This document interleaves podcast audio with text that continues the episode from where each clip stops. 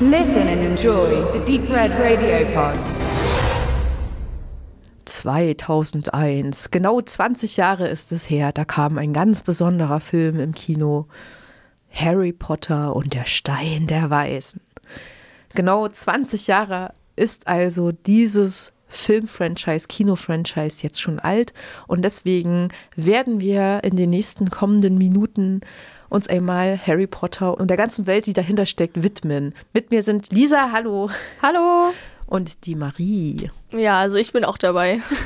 Wunderbar. Drei Damen, drei Generationen. Mal gucken, was die Zeit so bringt hier. Ich habe da mal eine Frage, nämlich wie ist denn Harry Potter? Und ich finde ja, Harry Potter kann man immer gar nicht ohne all die anderen Figuren besprechen. Dieses ganze Harry Potter Weltdingens so zu euch gekommen. Ne? Ihr seid so ein bisschen jünger, das heißt also, da gab es schon Harry Potter. Also eigentlich ja schon fast mit deiner Geburt, Lisa, mit Maries auf jeden Fall. Ja, also bei mir haben einfach damals alle angefangen, über Harry Potter zu reden. Oder sie haben einfach drüber geredet. Ich kannte das aus meiner Familie nicht. Und da, da kam irgendwann der Steiner Waisenglaub. Also ich habe es schön in der Reihenfolge geschaut. Kam im Fernsehen, habe ich gesagt, ich schaue mir den jetzt mal an. Und ich war total begeistert. Habe richtig meine Liebe für entdeckt, habe die Filme dann erstmal durchgeschaut.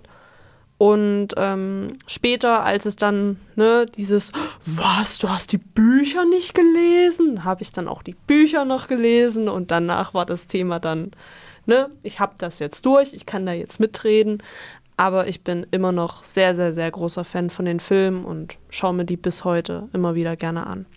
Also bei mir war es so, ich war früher überhaupt kein Harry Potter-Fan weil ich habe da den ersten Teil gesehen und ich fand den gruselig und deswegen wollte ich den Rest dann auch nicht mehr sehen. Aber meine Mutter ist ein großer Harry Potter Fan und deswegen hat die mich dann später wieder dazu geleitet. Da hat sie mir die Bücher gegeben und die habe ich bis zum vierten Teil gelesen. Und dann haben wir dann auch die Filme dazu angeguckt aber das war dann irgendwie so, ich habe davor schon immer ein paar Fetzen aus einzelnen Teilen gesehen, zum Beispiel aus dem vierten, immer das mit dem Labyrinth habe ich bestimmt schon fünfmal gesehen im Fernsehen. Und dann habe ich, bevor ich all die Teile in der Mitte gesehen habe, auch noch den siebten Teil gesehen. Also das ist bei mir so ein Flickenteppich. Aber inzwischen hat sich fast alle Teile da eingefügt, nur der sechste fehlt noch also so, so, ihr seid so rangeführt worden durch andere, ne? Ich habe sozusagen den Hype miterlebt damals. Der ist ein bisschen an mir vorbeigegangen, weil ich glaube, ich bin eigentlich ein bisschen zu alt für Harry Potter und habe das überhaupt gar nicht so estimiert, dass es den gibt. Und später, ich glaube, 97 war das Buch oder sowas. 97 kamen die Bücher raus. Und die wurden dann auch fortgesetzt, als dann schon die ersten Filme verfilmt wurden. Wie gesagt, 2001 dann der erste Film. Genau. Da gab es aber noch längst nicht alle Bücher. Ja. Und ähm, ich kann mich aber erinnern, wie sich das so aufgebaut hat. Ich glaube, mit Erscheinen des zweiten Buches muss dieser Hype extrem Anlauf genommen haben. Klar, den ersten kannte ja dann noch, noch keiner. Aber dann kannten alle den ersten und wollten unbedingt den zweiten. Und Tatsächlich habe ich mit einem Buch angefangen zu lesen, als ich mal im Krankenhaus war und meine Mutter mir das mitgebracht hat zur Lektüre und gemeint hat, das lesen doch gerade alle. Und ich dachte so, ich bin doch aber gar kein Kind mehr, was soll ich damit?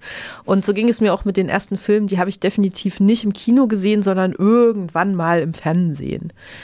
Bin aber über eine Freundin, die die ganzen Bücher auf Englisch gelesen hat und mir dann auch auf Englisch zum Lesen gegeben hat, eingestiegen. Die hat mich dann immer ins Kino eingeladen. Ich glaube, ab dem vierten Teil bin ich dann regelmäßig auch ins Kino gegangen. Habt ihr je Harry Potter Filme im Kino gesehen?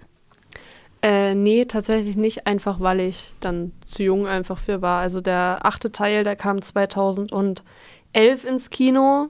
Da war ich zwölf Jahre alt. Und äh, ja, meine Eltern haben grundsätzlich nicht wirklich viel pädagogisch Wertvolles aus dem Film gesehen, was ich mittlerweile anders sehe. Aber äh, dementsprechend war das bei mir dann wirklich alles so im Fernsehen. Aber wo jetzt, wo du es ansprichst, das ist eigentlich eine coole Idee, jetzt vor allem nochmal ins Kino zu gehen, weil durch dieses 20-jährige Jubiläum kommen tatsächlich wieder äh, die Teile, also werden wiederholt in solchen Harry Potter-Abenden, wo einfach alle Teile hintereinander in Kinos nochmal gezeigt werden. Also ich habe auch noch keinen Harry Potter-Teil im Kino gesehen, einfach weil ich zu dem Zeitpunkt noch um die fünf Jahre alt war.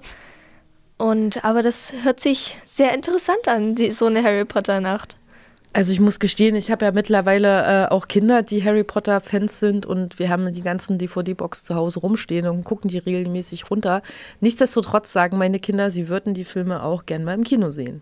Interessant, was, was, was äh, diese Harry Potter-Filme dann eigentlich mit uns so machen, ne? So die Frage. Also ich bin eingestiegen, da war ich schon erwachsen eigentlich und die haben mich trotzdem eine ganze Weile begleitet und ich habe dann auch so meinen ganz speziellen Harry Potter Moment tatsächlich gehabt, dazu später vielleicht mehr und euch haben die aber ja irgendwie auch von Anfang an begleitet. Also ist das wie so jemand, der schon immer da ist und der irgendwie dazugehört? Marie, du hast ja auch gesagt, eigentlich am Anfang mal so, hm, was, was, ist, was ist Harry Potter für euch so für einer? Also Harry Potter ist für mich einfach schlechtes Wetter, Lebkuchen, Film den man dann halt an solchen Situationen mal schauen kann oder halt Bücher, in die ich gerne eintauche. Harry Potter ist eigentlich für mich so die erste komplett neu erfundene Welt, in die ich richtig komplett eintauchen konnte. Dementsprechend hat das nochmal eine extra Relevanz für mich, diese ganze Filmreihe, die ganze Buchreihe, die ganze Welt. Tatsächlich äh, assoziiere ich Harry Potter auch eher so mit Winter, auch so ein bisschen mit Weihnachten, weil Teil 1, Teil 3, Teil 4 relativ viel Weihnachtszeugs ähm, dabei. Ja, dementsprechend schon relativ hohe Bedeutung, aber was du auch angesprochen hattest, Julia, ich kenne auch Leute, die wirklich im Jahre 2001, als der erste Film rauskam, waren die elf Jahre alt. Und die haben verzweifelt auf ihren Brief gewartet und er kam einfach nicht. Und die waren tief enttäuscht und das war auch teils, bei den einen ist es dann, ist der Hype dann extrem weiter, also die sind dann schön mit reingewachsen in die ganze Sache. Und die anderen waren so enttäuscht, dass sie gesagt haben, nein, das ist alles erstunken, erlogen, das gucke ich nicht mehr. Oh mein Gott, also Partizipation an Fantasy-Welten, das ist, äh, finde ich, ein ziemlich spannendes Thema. Vielleicht kommen wir gleich noch drauf zurück, aber ich finde ja nach wie vor auch total faszinierend.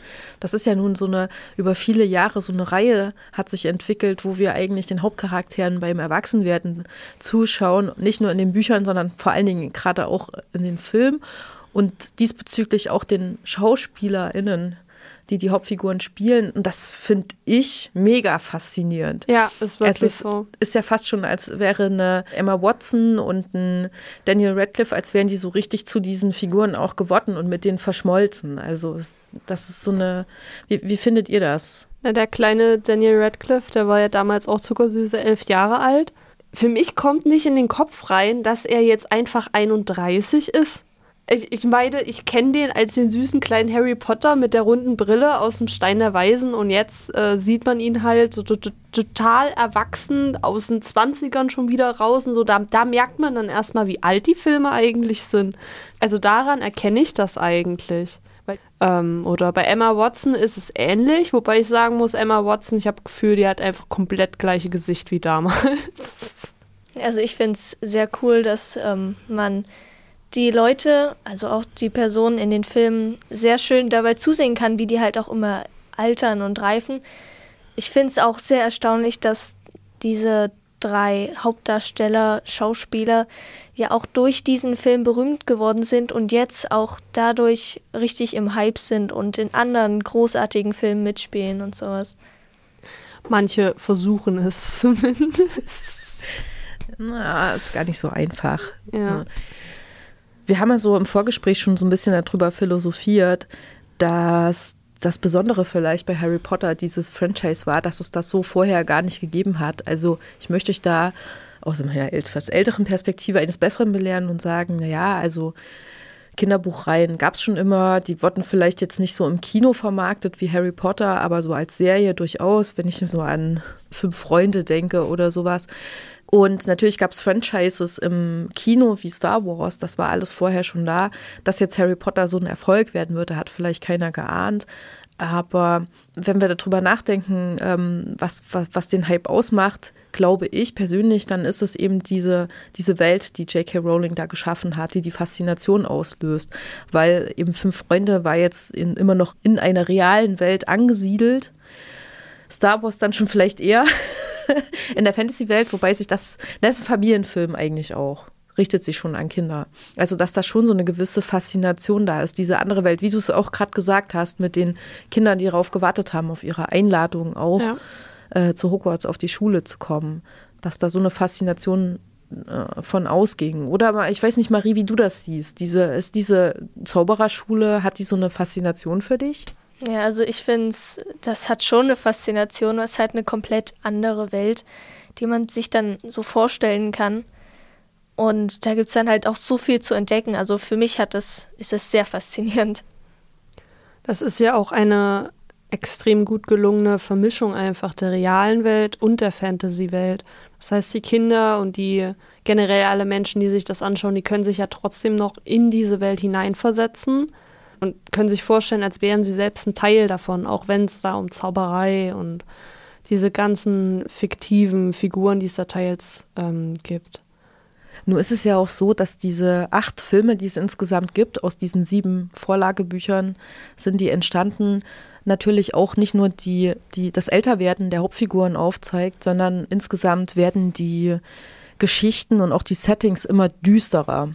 Interessant finde ich ja, ich habe gerade noch mal so schnell nachgeillert, dass es auch total unterschiedliche Regisseure gibt, die mir insgesamt auch gar nicht so besonders viel sagen, aber man hat das Gefühl, dass mit jedem Regisseur auch noch mal so ein neuer neuer Input in die Filme gekommen ist, die das noch mal so ein bisschen interpretiert haben, diese Welt vielleicht auch, aber allgemein ist die immer, immer düsterer geworden, was natürlich auch schon in den Büchern drin lag. Ne? Also Voldemorts Macht ist ja dann immer mehr gewachsen und gewachsen und gewachsen. Und klar stellt man sich dann auch so eine Welt immer düsterer vor. Aber ist, ist das für euch so eine Faszination auch gewesen? Also mich hat es ehrlich gesagt ein bisschen gestört, dass zum Beispiel ab dem dritten Teil dass dann alles wie in so einem grünen Filter alles gezeigt wurde, wo die Farben vorher noch so ein warmes Blau und Orange waren, was jetzt so, ja, halt so ein Grün.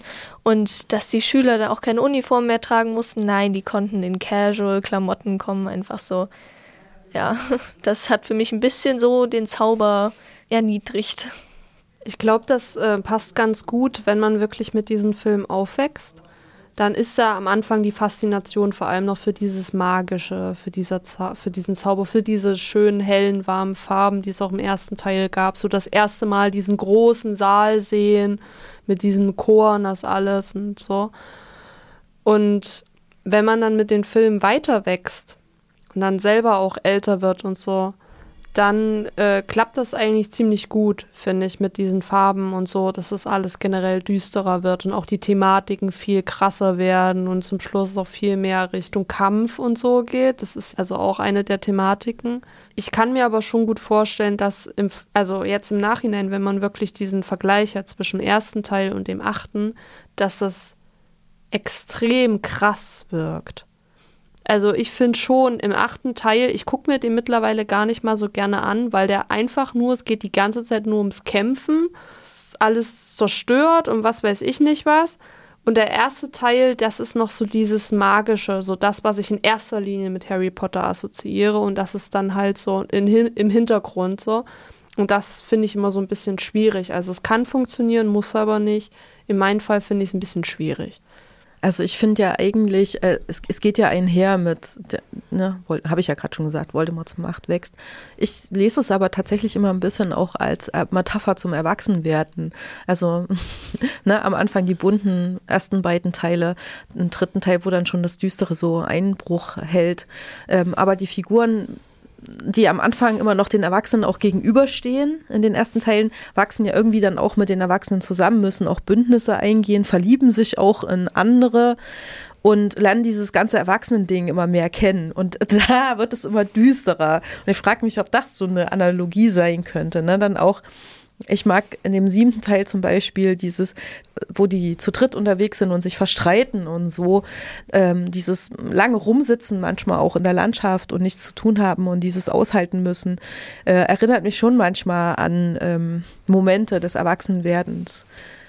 Ich kann mir gut vorstellen, da J.K. Rowling so ziemlich alles geplant hat, was da drin vorkommt, dass sie exakt das damit aussagen wollte. Naja, ich, die Frage ist, wie viel hat sie denn mit den Filmen zu tun? Ne? Anscheinend eine Menge, weil es haben da teils Regisseure abgesagt, weil die keine Lust auf sie hatten, weil sie so hohe Ansprüche hatte. Es sollte ja auch vorher ein anderer Harry Potter spielen. Ich habe mir sogar den Namen aufgeschrieben. Liam Aiken sollte Harry Potter spielen. Und dann kam, kam aber J.K. Rowling hat gesagt, nein, der ist nicht britisch, den will ich nicht. Und dann Okay. mussten die dem nachträglich absagen und dann irgendwann hat es dann Daniel Radcliffe bekommen. Also es war ganz interessant.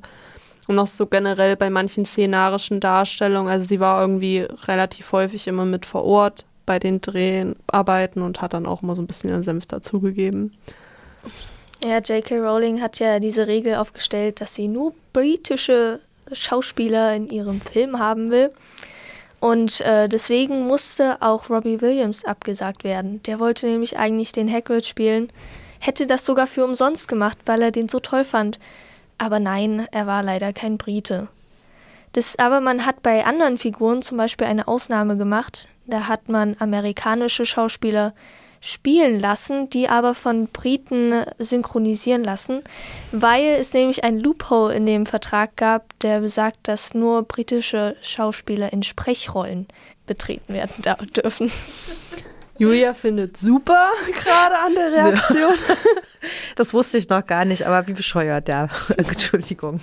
Das ist ja wie ein bisschen eigentlich angelegt in der Geschichte selbst, ne? dass man so eigentlich als Nicht-Brite dann ausgeschlossen wird, so wie als wäre man eben dann ein Nicht-Zauberer. Ein Muggel. Ein Muggel. Ich glaube, so die Faszination liegt ja auch da drin, dass man halt schon exklusiv ist, ne, gegenüber dem normalen Menschen so.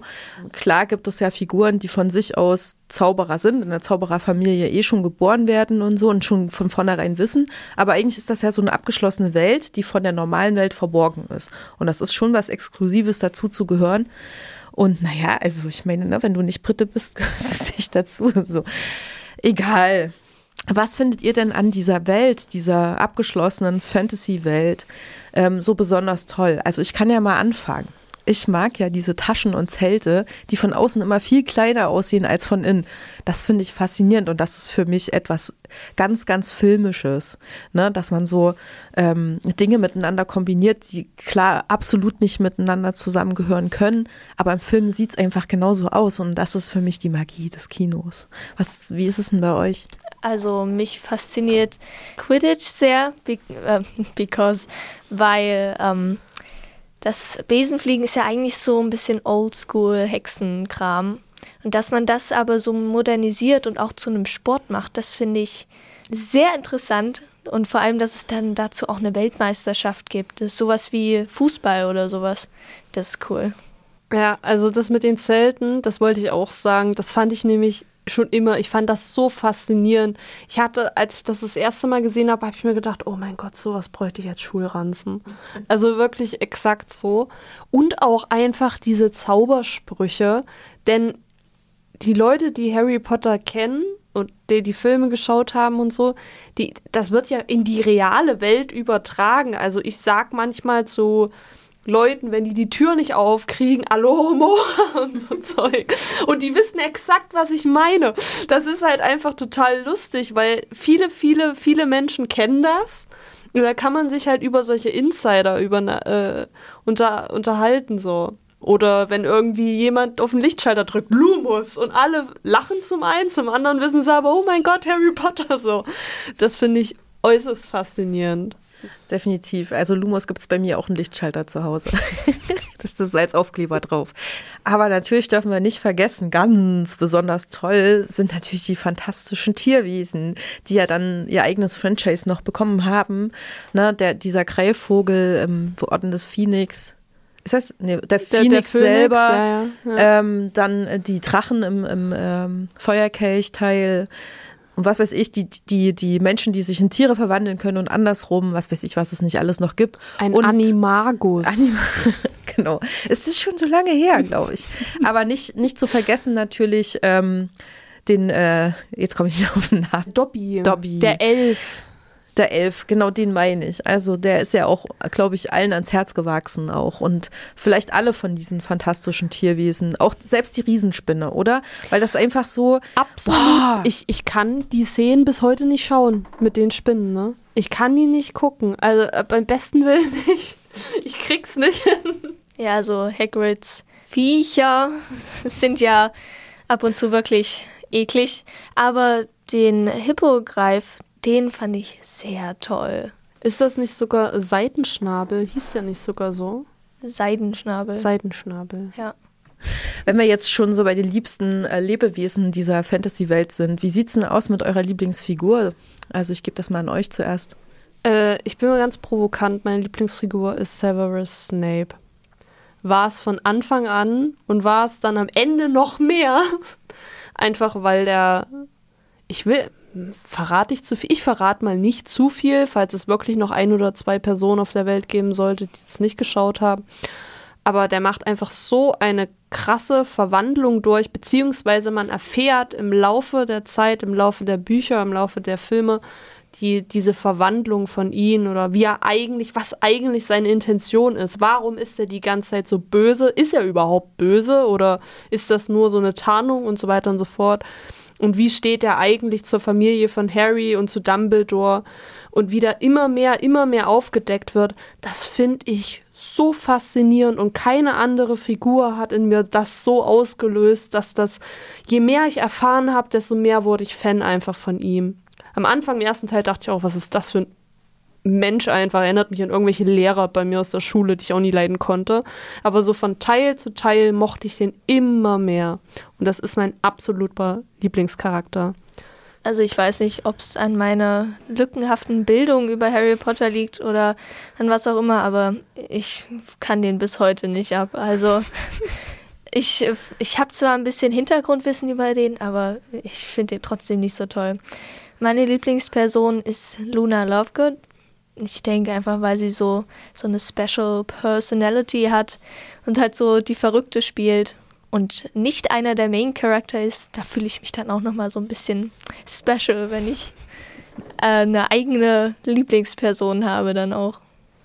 Also Marie Luna mochte ich auch immer voll gerne. Und ich finde das auch schade, dass die so am Ende ein bisschen ähm, so, so liegen gelassen wird, sagen wir mal. schade eigentlich. Aber wenn ich so von den, von den Hauptfiguren ausgehe, ihr habt ja alle drei nicht genannt, ne? Hermine, Ron und äh, Harry selbst. Und ich muss sagen, ich mag auch keine von den dreien. Ich mag die nur so als Trio. Als Trio finde ich die super, weil die sich ganz schön ergänzen und jeder so eine gewissen Eigenschaften hat, die alle zusammengenommen ein perfektes Team bilden. Aber gerade Harry Potter ist mir manchmal richtig auf den Geist gegangen mit seiner zurückhaltenden äh, so, so die, diese Art, so, was mache ich hier eigentlich? Oh mein Gott, ich bin doch hier gar nicht so richtig zu Hause und ich weiß gar nicht, was ich machen soll. Und am Ende hat er doch alles richtig gemacht. Das ist, ist echt manchmal zu plump so. Und Hermine mit ihrer Schlaubi-Art und Ron war immer nur das, der, der, der, Der dritte. Comic Relief, ja, der Sidekick halt und so. Ähm, obwohl er ja auch seine Stärken hat, ne? Ähm, und deswegen muss ich sagen, ich, ich habe nicht unbedingt eine Lieblingsfigur, sondern ich schätze diese Welt von Harry Potter, weil sie so viele bunte Figuren einfach zusammenbringt, die alle genommen irgendwie was Cooles haben und vielleicht auch was, über das man sich ärgert. Und einfach in, die, in dieser Welt, so wie die agieren manchmal, äh, wie man vielleicht in echter Welt gar nicht agieren würde. Also da manchmal Dinge so aufpluppen oder sowas, die ich schön finde. So diese Momente manchmal einfach. Jetzt sind wir schon fast so ein bisschen am Ende, aber wir haben jetzt auch schon ganz schön lange gequatscht. Aber ich habe jetzt natürlich noch eine allerletzte Frage an euch. Ne? Marie, du hast schon gesagt, dass du den sechsten Teil noch nicht gesehen hast. Das ist äh, Harry Potter und der Halbblutprinz. Aber Das ja, ist vielleicht auch der Grund, warum sie Snape nicht mag. welches ist denn euer Lieblingsteil? Also meiner ist, ich habe zwei.